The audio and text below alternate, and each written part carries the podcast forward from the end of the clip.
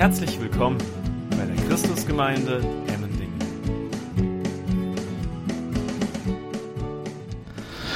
Ja, ich begrüße euch und ich freue mich, hier an dieser Stelle stehen zu dürfen. Es ist auch mein erstes Mal von diesem Platz auch aus zu predigen. Ich war ein bisschen neidisch, dass ich den Platz hier nicht einweihen durfte mit der ersten Predigt. Das durften dann die Gastprediger machen. Aber ich bin sehr dankbar für die vergangene Zeit. Wir hatten wirklich starke Gastprediger da. Mal Hand hoch, wenn du profitiert hast von den Gastpredigern der letzten, ich weiß nicht, sechs Wochen waren's. Okay, das scheint so, als wenn ich den Job an, mein, an den Nagel hängen könnte und gehen könnte. Kann so weitergehen, ne? ja. Wir starten eine neue Predigtreihe zum Matthäus-Evangelium. Am Ende vom Matthäus-Evangelium in Matthäus 28 lernen wir, dass die Jünger von Jesus berufen werden, wiederum andere zu Jünger zu machen. Wir hatten das auch in einer Predigt gehört von Peter Görzen, von, von den Gideons. Jünger machen Jünger. Darauf zielt das gesamte Matthäus-Evangelium ab.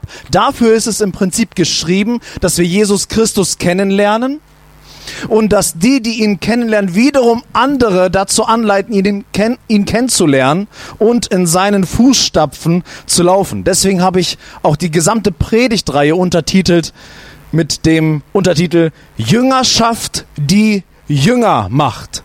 Jüngerschaft, die Jünger macht. Das Matthäusevangelium ist nicht dazu geschrieben, dass wir unsere Köpfe theologisch vollpumpen mit Wahrheiten über Gott und die Welt und insbesondere Jesus Christus und irgendwie uns dann um uns selbst drehen und darüber freuen, was wir jetzt denn alles erfahren und erkannt haben. Das Matthäusevangelium ist uns dazu gegeben, dass wir bewegt werden von diesem Jesus, um wiederum andere zu bewegen, andere zu inspirieren, andere einzuladen einzuladen, diesem Jesus nachzukommen, nachzufolgen, dass, dass da ein, eine Bewegung in Gang ges gesetzt wird, die von alleine weiterläuft und nicht einfach bei uns stehen bleibt. Und dafür ist letztendlich jedes Kapitel im Matthäusevangelium nützlich, dass wir Dinge erfahren, erkennen, um sie dann freudig weiterzugeben. Jetzt haben wir Matthäus 1, Vers 1 bis 17 gehört. Das ist schon sehr ernüchternd, wenn man das liest. Ihr könnt euch erinnern, dass der Bruder von den Gideons gesagt hat, wir verteilen gerne neue Testamente an Menschen. Und wenn du jemanden einlädst und sagst, hey, lies doch mal in der Bibel, ich habe hier ein neues Testament für dich, dann ist das, was wir gerade gelesen haben, das Erste, was man liest, wenn man die Bibel aufschlägt. Eigentlich müsste man sagen, weißt du, fang mit der Bibel an, aber vielleicht ab Vers 18. Weil wer weiß, ob du durch die ersten 17 Verse überhaupt kommst und überhaupt noch so viel Lust hast, weiterzulesen. Aber der Heilige Geist hat die Schrift inspiriert und hat es sich so ausgedacht, dass wir an diesem Stammbaum am Anfang nicht vorankommen oder an ihn vorbeikommen. Wir empfinden oft diese Zeilen als verschwendeten Platz, verschwendete Zeit, wir wollen gerne in die Geschichten, wo Jesus selber was sagt, wo er was macht und davon lernen, Lektion für unser Leben. Und tatsächlich gäbe es wirklich die Frage, gibt es nicht viel mehr Wichtigeres zu schreiben, als wirklich diesen Stammbaum jetzt hier in dieser Predigt auch lang und breit uns anzuschauen? Es gäbe aus meiner Sicht tatsächlich tausend Fragen, die ich stellen würde und Gott darum bitten würde, zeig sie uns doch in der Schrift. Ich weiß nicht, was euch so einfällt, wenn ihr eine Audienz bei Jesus hättet und ihr könntet eine Frage stellen. Eine Frage, die ihr in der Schrift nicht beantwortet findet. Ich weiß nicht, was ihr da so fragen würdet. Ich würde ihn zum Beispiel fragen, Jesus, was hast du wirklich in den Sand geschrieben, als du bei der Geschichte der Ehebrecherin, als du da dich auf den Boden gehockt hast? Wir wissen nur, er hat irgendwas in den Sand geschrieben. Ich habe auch eine Idee, was? Ist jetzt nicht Thema jetzt, aber genau wissen tun wir es nicht. Das wäre eine Frage. Es gäbe viele Fragen, die uns wahrscheinlich einfallen würden. Jesus, sag etwas dazu. Wann endet endlich Corona? Und Jesus, würdest du die CDU wählen oder ist sie dir nicht christlich genug oder ist sie dir christlich genug, dass du sie wählen würdest? Wen sollen wir überhaupt wählen jetzt in den nächsten Tagen? Das wären Fragen, die einige jetzt beschäftigen und ach, das wäre interessant, wenn wir dazu Antworten finden würden, gleich auf den ersten Seiten der Bibel. Aber die Bibel ist eindeutig. Es heißt, alle Schrift ist von Gott eingegeben und nützlich zur Lehre, zur Überführung und zur Rechtweisung, zur Unterweisung in der Gerechtigkeit, damit der Mensch Gottes richtig ist für jedes gute Werk ausgerüstet. Diese Verse sind uns gegeben, dass sie uns ausrüsten, dass sie uns unterweisen und dass sie uns fit machen für Herausforderungen in unserem Leben, für die Situation, in denen wir stecken. Wie genau, das werden wir hoffentlich im Laufe der Predigt erfahren. Auch wenn wir persönlich nicht so ein großes Interesse an diesen ganzen Listen haben, diesen Stammbäumen, ein Jude zur damaligen Zeit im ersten Jahrhundert, der das Matthäusevangelium aufgeschlagen hat. Der hat alle Ohren gespitzt, die er zur Verfügung hatte. Die Juden hatten ein außerordentliches Interesse an Stammbäumen. Und dieser Stammbaum von Jesus enthält viele, viele Namen. Einige von denen sagen uns was. Da kennen wir gleich ein paar Bibelgeschichten zu. Andere sind uns eher unbekannt. Da können wir nicht so viel mit anfangen. Die Namen, die hier gelistet werden, sind deswegen so interessant, weil sie allen beweisen sollen, dass Jesus ein Nachkomme insbesondere von Abraham ist und von David ist. Alle Namen, die hier aufgelistet werden, sollen im Prinzip darlegen, Jesus kommt aus einer ganz bestimmten Familienlinie und das ist die Familie von David und die Familie von Abraham. Deswegen ist, wenn ihr eure Bibeln aufschlagt, in Matthäus 1, Vers 1, eine Art Überschrift über diesen Stammbaum, wenn es heißt, Buch des Ursprungs Jesu Christi, des Sohnes Davids, des Sohnes Abrahams. Und alle Namen, die jetzt kommen, sollen einfach nur darlegen, das ist wahr. Seine Linie ist tatsächlich die Linie Davids und Abrahams. Aber was ist so besonders ausgerechnet an diesen beiden Personen? Man könnte ganze Predigten über alle Namen predigen, aber was ist besonders an David und Abraham? Das Besondere an Abraham und David ist das Versprechen, was Gott den beiden gegeben hat. Und ausschließlich Abraham und David. Da es bei euch noch nicht so Klick macht, werde ich euch erinnern welches Versprechen Gott Abraham und David gegeben hat. Leider haben wir jetzt hier keinen Beamer, wo wir schnell mit, mitschauen können, deswegen müsst ihr heute gut zuhören. In 1. Mose 22, Vers 18. Das Versprechen an Abraham, hört hin. Durch deinen Nachkommen werden alle Völker der Erde gesegnet sein. Durch deinen Nachkommen werden alle Völker der Erde gesegnet sein. Alle sind am Warten alle Juden waren am Warten. Wann kommt dieser Nachkomme, durch den endlich die ganze Welt gesegnet werden kann? Das Versprechen an David lautet folgendermaßen. Wenn deine Zeit abgelaufen ist und du, König David, gestorben bist, werde ich dir einen deiner eigenen Nachkommen auf dem Thron folgen lassen und seine Herrschaft festigen. Seinem Königtum werde ich ewigen Bestand geben. Habt ihr es mitbekommen? Wieder ein Nachkomme. Hier ist ein Sohn in Erwartung, ein Sohn Davids, genau wie beim Sohn Abrahams. Und das sind ganz spezielle, fulminante Verheißungen, Versprechungen an Abraham und David. Und alle warten, wann wird Gott Wort halten?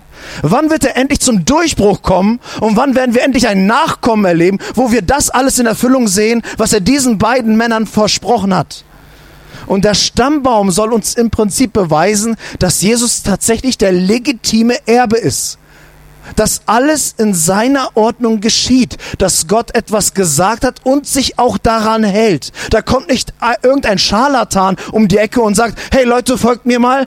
Es wäre jetzt eine gute Idee, mir nachzufolgen sondern ich beweise euch, Matthäus als Evangelist, der das schreibt, ich beweise euch, dass Jesus tatsächlich aus dieser Linie stammt und wir haben Grund zur Annahme, dass er der versprochene Nachkomme ist, der kommen soll und diese Versprechen endlich in Erfüllung bringen soll.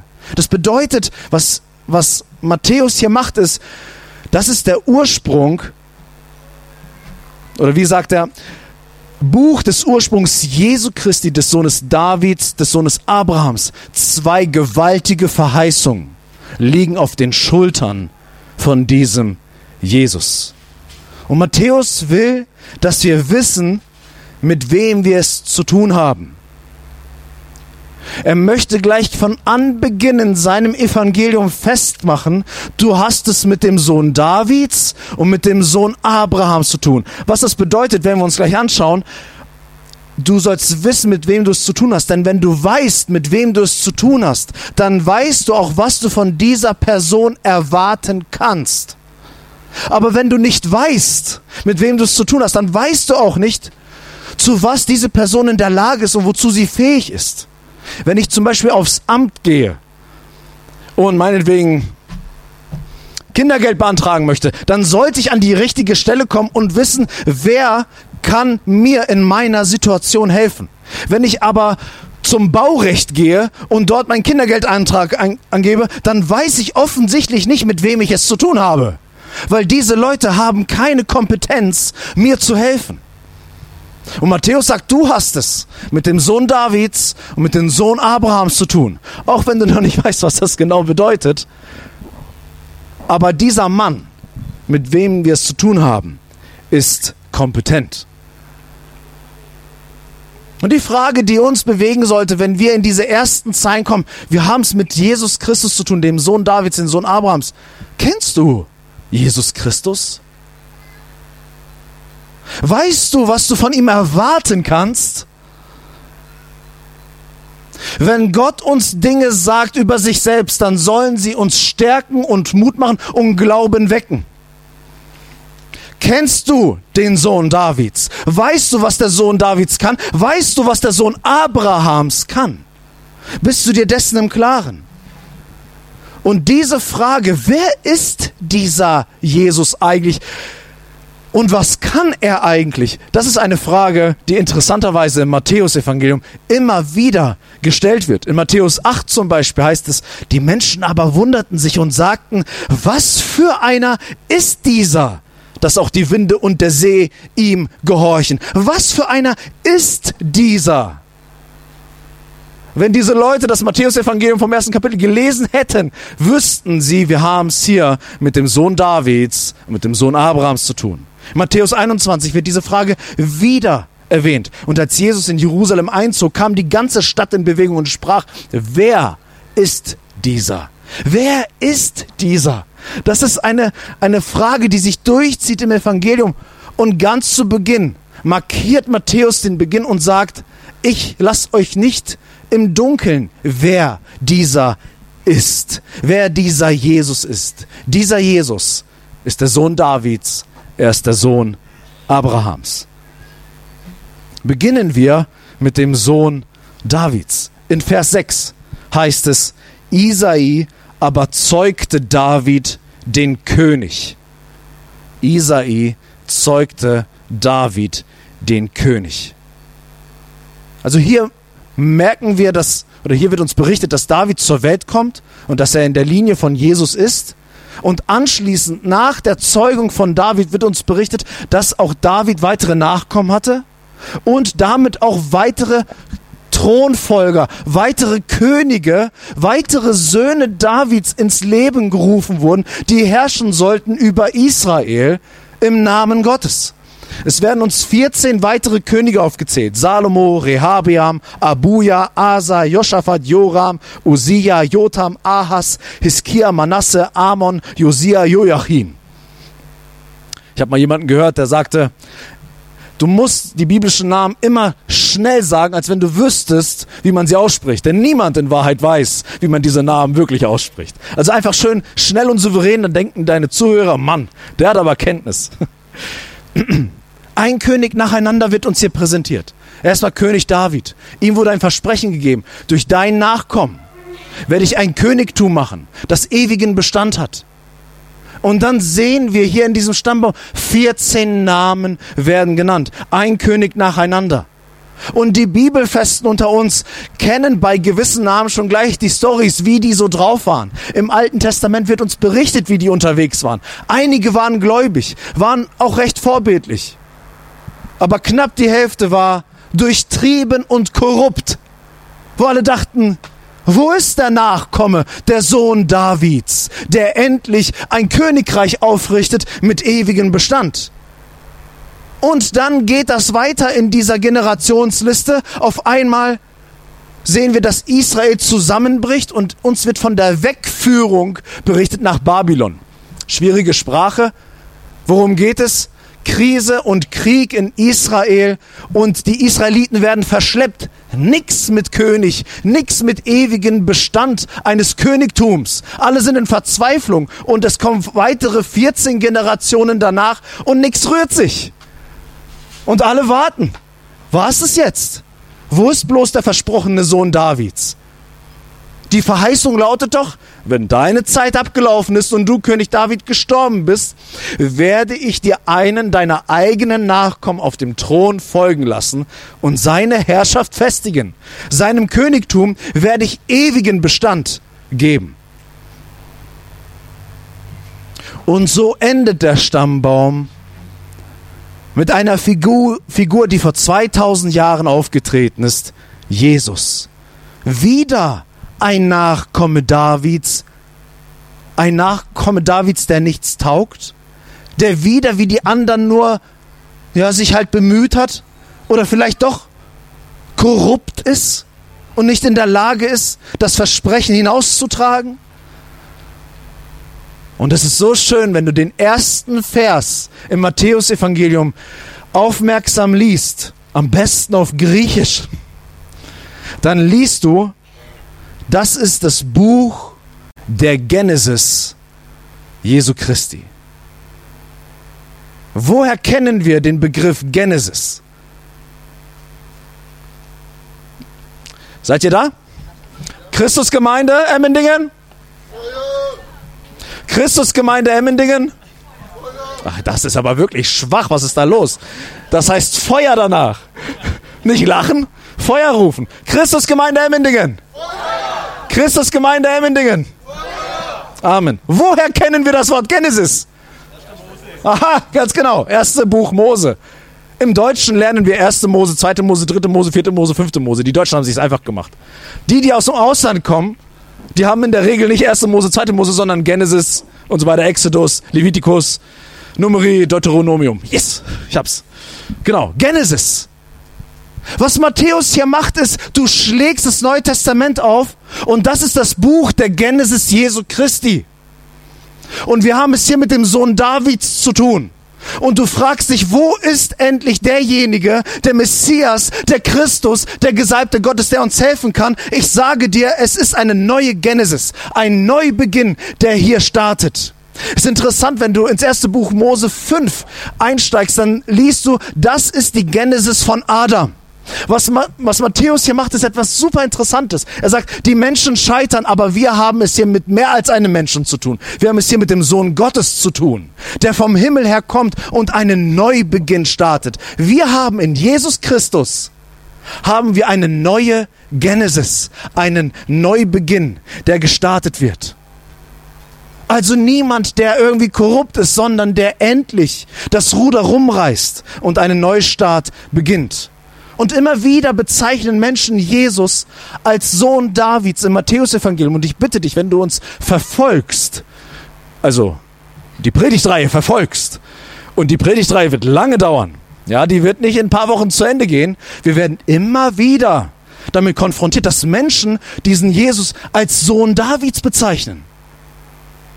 Und wir erkennen an den Geschichten, wie dieser Name verwendet wird, wie dieser König, wie dieser Sohn David seine Herrschaft, Kraft und Macht einsetzt. Also wir erkennen, was wir von diesem Sohn Davids wirklich erwarten können. Einige Beispiele für euch. Jesus heilte Blinde, die in Matthäus 9 und in Matthäus 20 riefen, Erbarme dich unser. Sohn Davids. Blinde, die schreien, erbarme dich unser Sohn Davids. Und Jesus heilt sie daraufhin. In Matthäus 12 befreit Jesus von Dämonen, von satanischen Bindungen. Und voller Erstaunen wird auf einmal gefragt, dieser ist nicht etwa der Sohn Davids? Merkt ihr? Ist dieser der Sohn Davids, der die Macht hat, uns von satanischen Bindungen zu lösen? In Matthäus 15 bittet eine Mutter für ihre von Dämonen geplagte Tochter. Erbarme dich meiner Herr, Sohn Davids. Meine Tochter ist schlimm besessen. Das war der Ausruf einer schreienden Mutter. Ich sehe mein Kind leiden. Und ich rufe dich an und sie sagt nicht einfach Jesus, sie sagt, du bist doch Sohn Davids. Ich weiß, wer du bist. Und weil ich weiß, wer du bist, weiß ich, was ich von dir erwarten kann. Sohn Davids. Und als in Matthäus 21 Blinde und Lahme von ihren Krankheiten befreit werden, beginnen die anwesenden Kinder zu rufen, Hosanna, dem Sohn Davids. Hosanna heißt auf Aramäisch, Hilf, hilf doch, hilf, Sohn Davids. Meine Lieben, die Kinder in diesen Tagen haben ihren Mund geöffnet und wussten, mit wem sie es zu tun haben, wenn sie mit Jesus konfrontiert werden. Sie haben gesehen, was er getan hat und sie wussten, dieser Mann ist nicht einfach irgendein Jesus. Dieser Mann ist der Sohn Davids. Er ist der versprochene Nachkomme, der endlich ein Königreich aufrichtet, etabliert und er hat Kraft und Macht für sein Volk. Die Königsherrschaft des Sohnes Davids zeigt sich darin, dass er die Schwachen stärkt, dass er Gebundene befreit, dass er die Kranken gesund macht und dass er die Verwundeten heilt. Und darum, wenn du das nächste Mal in Matthäus 1 hineingehst und diese Verse liest, dann kannst du voller Anbetung dastehen und beim ersten Vers ausharren und erkennen, mein Jesus ist der Sohn Davids. Und er lässt sich erbarmen. Weil ich weiß, wer der Sohn Davids ist, weiß ich, wer dieser Jesus ist. Weil ich weiß, was der Sohn Davids kann, weiß ich, was dieser Jesus für meine Situation tun kann. Leidende schrien zum Sohn Davids. Menschen, die Hilfe gesucht haben im Matthäusevangelium, schrien zum Sohn Davids. Verzweifelte Eltern, die nach Hilfe gesucht haben für ihre Kinder, flehten. Bei wem? beim Sohn Davids. Der Sohn Davids ist mächtig. Er herrscht und regiert und keine Umstände sind ihm zu groß. Das soll dir Matthäus 1 predigen. Keine Umstände sind dem Sohn Davids zu groß. Wenn wir endlich den versprochenen Sohn Davids kennenlernen, dann ist nichts, womit wir konfrontiert sind, für ihn eine Nummer zu hoch. Er steht immer drüber. Warum? Weil er der Sohn Davids ist. Lasst uns in Matthäus 20 kurz reinspringen. Matthäus 20, Vers 29 bis 34, wo wir uns eine Szene des Sohnes Davids anschauen und dann werden wir weitergehen.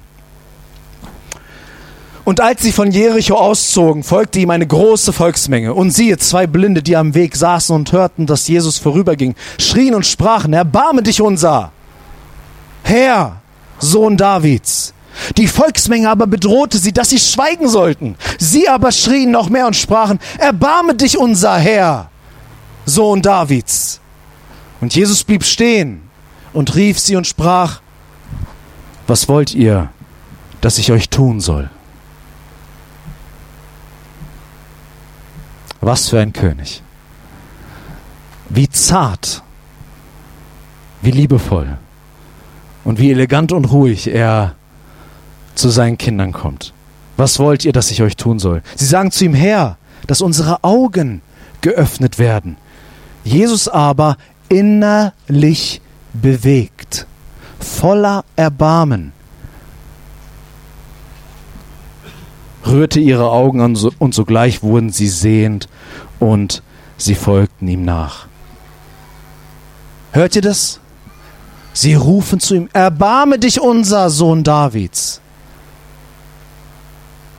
Ich frage dich, hör gut hin, sind wir bereit, so zu rufen? Sind wir bereit, gemeinsam zu rufen, erbarme dich unser Sohn Davids? Und irgendwas ist da in uns, was uns hindert, in diesen Ruf einzusteigen und alles auf eine Karte zu setzen, uns zur Lachnummer zu machen und sagen, nein, nein, nein, nein, wir müssen, wir müssen nüchtern an die Sachen rangehen. Ja, das war damals. Diese Texte sind uns nicht dazu gegeben, um uns zu zeigen, wie schön es damals war. Sie sollen uns zeigen, welche Macht der Sohn Davids auch für uns hier und heute hat. Und damals haben diese zwei, die um ihre Not wussten, aber auch um die Macht des Sohnes Davids wussten, haben ihre Stimme erhoben und haben gerufen, erbarme dich unser Sohn Davids. Und die anderen haben gesagt, nein, nein, nein, nein, sei mal ein bisschen, bisschen ruhiger, nicht so laut, bedränge ihn nicht. Das Dilemma ist, dass wir selber diejenigen sind und uns, die Volksmenge in unserem Kopf, die sagt, nein, nein, nein, nein, ich nicht. Nein, die anderen sollen. Nein, ich rufe nicht zu ihm. Vielleicht werde ich enttäuscht. Vielleicht ist es deplatziert. Was denken die anderen? Diesen zwei in unserem Text ist es egal, was andere denken. Sie sind nämlich erfüllt davon, dass sie den Sohn Davids vor sich haben und dass ihm alles möglich ist. Glaubst du das? Sind wir bereit, gemeinsam im Gebet zum Sohn Davids zu rufen.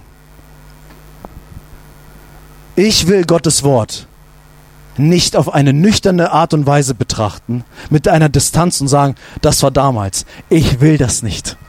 Ich will lernen, den Sohn Davids ernst zu nehmen und ihn zu bitten, dass er das Unmögliche tut in meinem Leben und auch in deinem Leben. Jetzt fragst du dich vielleicht, es ist ja schön und gut, dass der Sohn Davids so eine Macht hat. Der König Israels ist ja der Sohn Davids. Wie weiß ich, dass auch ich, auch ich kommen darf? Du hast begründete Hoffnung, dass der Sohn Davids dir helfen kann. Denn er ist nicht nur der Sohn Davids. Jesus ist auch der versprochene Sohn Abrahams. Und Abraham wurde vor langer, langer Zeit ein Versprechen gegeben in 1. Mose 22 das da heißt, durch deinen Nachkommen werden alle Völker der Erde gesegnet sein. Das Versprechen an Abraham ist kein isoliertes Versprechen für Israel gewesen. Der Sohn Davids ist auch unser König weil er der Sohn Abrahams ist. Und Abraham hat das Versprechen bekommen, dein Nachkomme wird irgendwann zum Segen gesetzt sein für alle Nationen, für den gesamten Planeten. Seine, seine Segenskraft soll sich ausspannen über den gesamten Globus.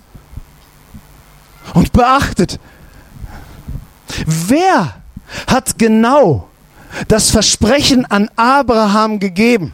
Als Jahwe, der Gott, Jahwe, zu Abraham sprach, durch dein Nachkommen sollen alle Völker gesegnet werden. Jesus beantwortet diese Frage, als er einmal den Juden um sich herum gesagt hatte, in Johannes 8, Vers 58, Wahrlich, wahrlich, aufgepasst, aufgepasst, das, was kommt, ist absolut wahr. Wahrlich, wahrlich, ich sage euch, ehe Abraham war, bin ich. Ehe Abraham überhaupt das Licht der Welt erblickt hat, bin ich. Und damit sagt Jesus nichts anderes.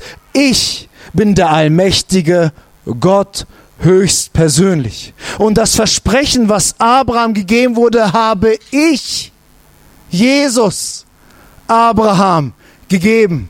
Ich habe ihm gesagt, durch deinen Nachkommen wird irgendwann die ganze Welt gesegnet werden. Und der Nachkomme ist nicht niemand anders als Gott selbst. Merkt ihr was?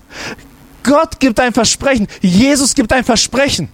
Und wir sehen, dass wir Menschen dazu nicht in der Lage sind, es zu erfüllen. Und deswegen kommt Jesus selbst zur Welt und nimmt sich dieser Sache an und sagt, ich bin die Hilfe. Ich bin die Hoffnung. Ich bin die Stärke auf die ihr wartet. Ich werde ein Versprechen geben und nicht ihr werdet das Versprechen zur Ausführung bringen, sondern ich werde kommen und das Versprechen einlösen und es erfüllen. Und darum ist es wahr, dass wer zu Jesus kommt, und zwar alles Volk, alle Nationen, jeder, der zu Jesus kommt, und ihm sein Vertrauen und sein Glauben schenkt, wird den Segen Gottes erleben. Vergebung der Sünden, Leben in Ewigkeit, Wertschätzung, Anerkennung, Freude, Frieden, Gottes Kindschaft. Darum sagt Paulus in Galater 3, Vers 29, wenn ihr aber Christus gehört, seid ihr Abrahams Nachkommen und ihr habt Anspruch auf das zugesagte Erbe. Wenn du dich fragst, dieser Sohn Davids, ist er auch für mich, für meine Situation da? Ja, er ist der Sohn Abrahams. Wenn, wenn du zu Jesus Christus gehörst, so sagt es Paulus, dann seid ihr Abrahams Nachkommen. Denn es kommt nicht darauf an, welche Blutslinie du hast, sondern es kommt darauf an, welche geistliche Linie du hast. Einige denken, ich bin in einer Familie aufgewachsen, das möchtest du lieber nicht wissen. Meine Voraussetzungen waren richtig mies. Meine Voraussetzungen waren schlecht. Und aus diesen Voraussetzungen komme ich nicht heraus. Der, der solche Gedanken sagt, ist nicht Gott, sondern der Satan, der dich klein halten möchte und dich in deiner verdorbenen Linie halten möchte. Aber der allmächtige Gott ruft dich in eine Gottesbeziehung, in eine Gotteskindschaft. Dass deine Zukunft abhängig ist nicht von deiner Vergangenheit, sondern von der Geschichte des allmächtigen Gottes, der seine eigene Geschichte schreibt, der eine neue Genesis beginnt. Und Matthäus 1 predigt uns, ein neues Genesis kann bei dir starten. Ein kompletter Neuanfang kann bei dir starten in deinem Leben. Du bist nicht festgelegt auf deine Vergangenheit. Du bist nicht festgelegt auf das, was andere Menschen dir ein Tag ein Tag aus gepredigt haben. Denn Gottes Worte sind lebendig und erhalten in Ewigkeit.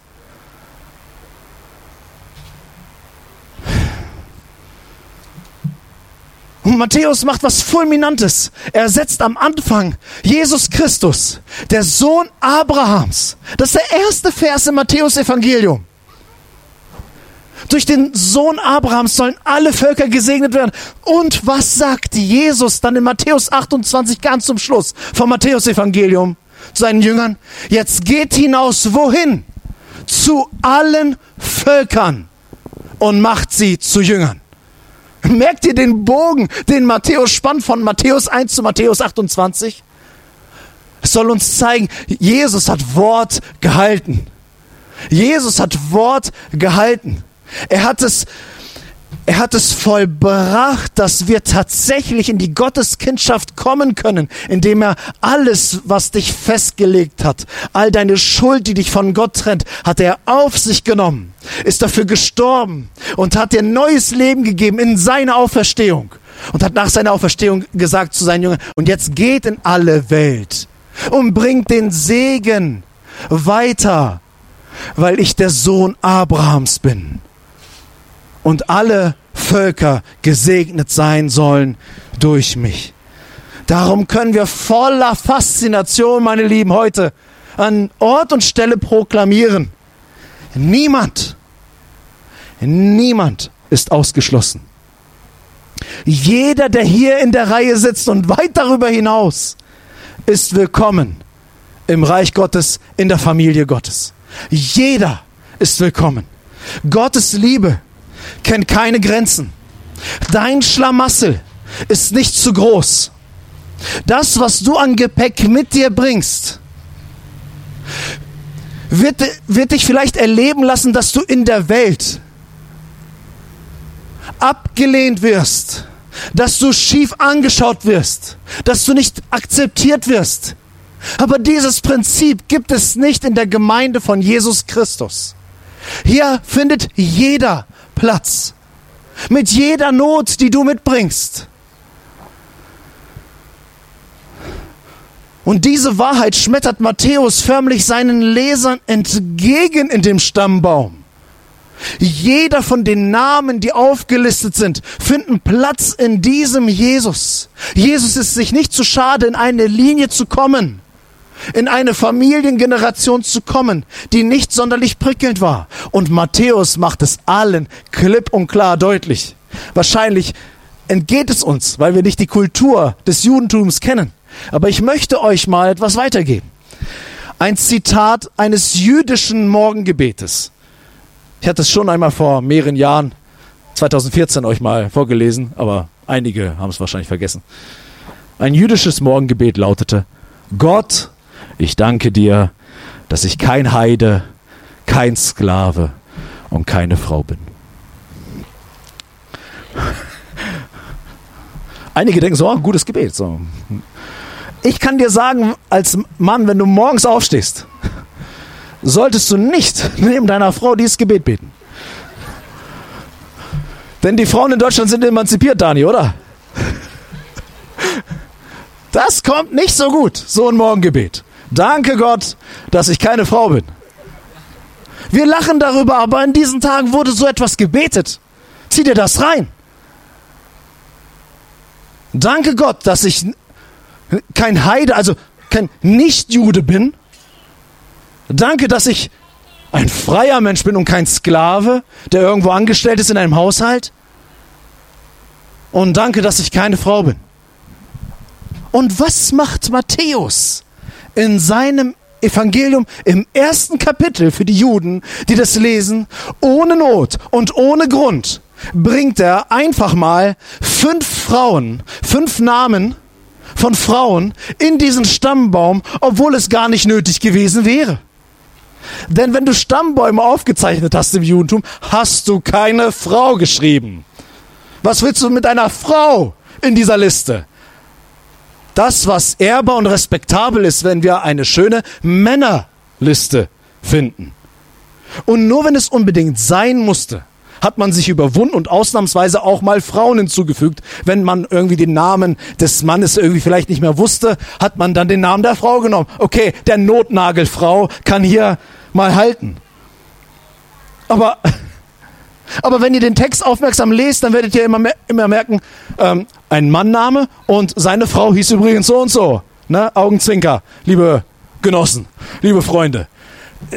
Wofür diese Namen? Man könnte wenigstens sagen, okay, Matthäus, wenn du vielleicht die, die vorbildlichen Frauen nennen würdest, irgendwie so wie, keine Ahnung, Sarah, äh, Rebecca, das sind so prominente Frauen in der Bibel, wo man sagt, ja, das ist gescheit, das ist okay. Die haben ein gutes Erbe. Aber die Namen, die uns hier gegeben sind, die malen allen, die das gelesen haben, ein Versagen vor Augen. Es wird Tamar genannt. Tamar war eine Ehebrecherin. Da war nicht, nicht viel zu finden. Übrigens er zeichnet auch gleichzeitig damit das Versagen der Männer übrigens vor Augen. Denn zum Ehebruch braucht es ähm, nicht nur die Frau, oder? Rahab, eine Prostitu Prostituierte und eine Nichtjüdin, eine Heiden. Matthäus, wofür machst du das? Ja, ich habe eine Mission, meine Freunde. Ruth ist eine Heiden von den verhassten Moabitern. Die Juden haben die Moabiter gehasst, bis aufs Blut. Also, ich gebe euch mal einen Hinweis, auch die gehört zum Stammbaum Jesu Christi. Und dann ohne Not wird die Frau des Uriah, also Bathseba, ins Spiel gebracht, womit der König David Ehebruch begangen hat und auch einen Mord angezettelt hat, damit er an diese Frau überhaupt rankommt. Matthäus, wofür bringst du diese ganzen Dinge? Matthäus ist so geschickt in seiner Erzählung, dass er am Anfang Frauen bringt, als Anstoß, dass es uns aufrüttelt und macht etwas in seinem Evangelium. Ganz am Ende wieder zieht er wieder einen großen Bogen und stellt uns wieder Frauen vor als Kronzeugen der Auferstehung Jesu Christi. Er zeigt, Jesus interessiert nicht, welche Labels ihr in der Gesellschaft habt. Ihn interessiert nicht, welche Geschichte ihr habt. Ihn interessiert nicht eure, Sozial eure soziale Stellung. Ihn interessiert nicht euer Geschlecht. Interessiert auch nicht eure, eure Rasse oder eure Nationalität. Das ist für Jesus, das hat er durchbrochen. Und er lädt alle zu sich ein. Gott, ich danke dir, dass ich kein Heide, Sklave oder eine Frau bin. Ich sag dir, was das Neue Testament diesem jüdischen Gebet entgegengesetzt Gegensatz, Galater 3,28, sagt Paulus zu diesem, man könnte meinen, als wenn er dieses jüdische Gebet aufs Korn nehmen würde. Da gibt es keinen Juden oder Nichtjuden mehr, Sklaven oder Freie, Männer oder Frauen, denn durch eure Verbindung mit Jesus Christus seid ihr alle zu einem geworden. ist krass. Danke Gott, dass ich kein Heide, kein Sklave, und keine Frau bin. Und Paulus sagt, Heide, Jude, Mann, Frau, was hatte ich noch? Freier Sklave. Jesus ist das verbindende Element. Jesus Christus ist das verbindende Element. Warum? Weil Jesus der Sohn Abrahams ist. Weil durch ihn, er ist der Nachkomme, durch den alle Völker der Welt gesegnet werden sollen. Schonungsloser kann Matthäus die Schande seiner Zuhörer, seiner ersten Leser, kann er gar nicht aufdecken. Der Stammbaum ist bestückt mit Versagern. Sowohl Männer als auch Frauen, Ehebrecher, Prostituierte, Lügner, Mörder, Juden und Heiden werden alle in diesem Stammbaum erwähnt. Und Jesus soll ein Erretter, ein Erlöser für alle sein. Und Matthäus macht das, denke ich, auch aus einem ganz bestimmten Grund und möchte der Gemeinde Jesu auch von heute etwas predigen. Matthäus, ich komme zum Schluss. Matthäus gehörte selber zu einer Gruppe, die verhasst war in der Gesellschaft. Matthäus war vom Beruf ein Zöllner. Zöllner, wenn du die biblische Geschichte ein bisschen kennst, du weißt, Zöllner hatten einen ganz, ganz schlechten und miesen Ruf. Und Jesus sucht sich zwölf Jünger aus, seine engsten Gefährten, und er kommt auf irgendwie die komische Idee, einen Matthäus zu nehmen, einen Zöllner zu nehmen, der für alle anderen ein Anstoß war in dieser Gruppierung. Und Matthäus bringt diesen Stammbaum ganz zu Beginn und identifiziert sich letztendlich auch damit selbst. Auch ich gehöre zu einer Gruppe, die in meiner Gesellschaft verachtet wird. Weil ich irgendwas mitbringe, ja, jetzt meine Berufsgruppe in meinem Fall, aber bei uns können es ganz unterschiedliche Dinge sein. Ich bringe irgendwas mit, was mir Ablehnung widerfahren lässt in meinem Alltag. Und er zeigt uns damit, Jesus bietet allen einen Neuanfang an. Auch den, die am meisten verachtet und ausgestoßen sind in der Gesellschaft. Diese Menschen sind als Ebenbilder Gottes erschaffen worden und brauchen Heilung und Befreiung von unserem Herrn Jesus und haben deswegen Platz unter uns und sind herzlich willkommen. Denn unser Jesus verzeiht das Unverzeihliche. Wo du vermeintlich nicht selber drüber hinwegkommst, Jesus kommt damit klar. Jesus ist damit schon klar gekommen. Er hat es vor 2000 Jahren am Kreuz für alle sichtbar gemacht. Ich bin mit deiner Misere klargekommen. Du fühlst dich unerhört? Ruf meinen Namen an. Die Unerhörten, hört unser Jesus. Den Verzweifelten gibt er Hoffnung. Jesus sucht die Gemeinschaft mit dir und mir egal wer du bist, egal woher du kommst. Denn Jesus ist der Sohn Abrahams und damit für alle gekommen. Und er ist der Sohn Davids, was uns sagen soll, er macht einen Neubeginn bei dir und ist kräftig und mächtig, dich zu heilen, dich zu retten, dir zu vergeben und dich zuzurüsten und zu stärken für deinen Alltag und bis in alle Ewigkeit. Amen.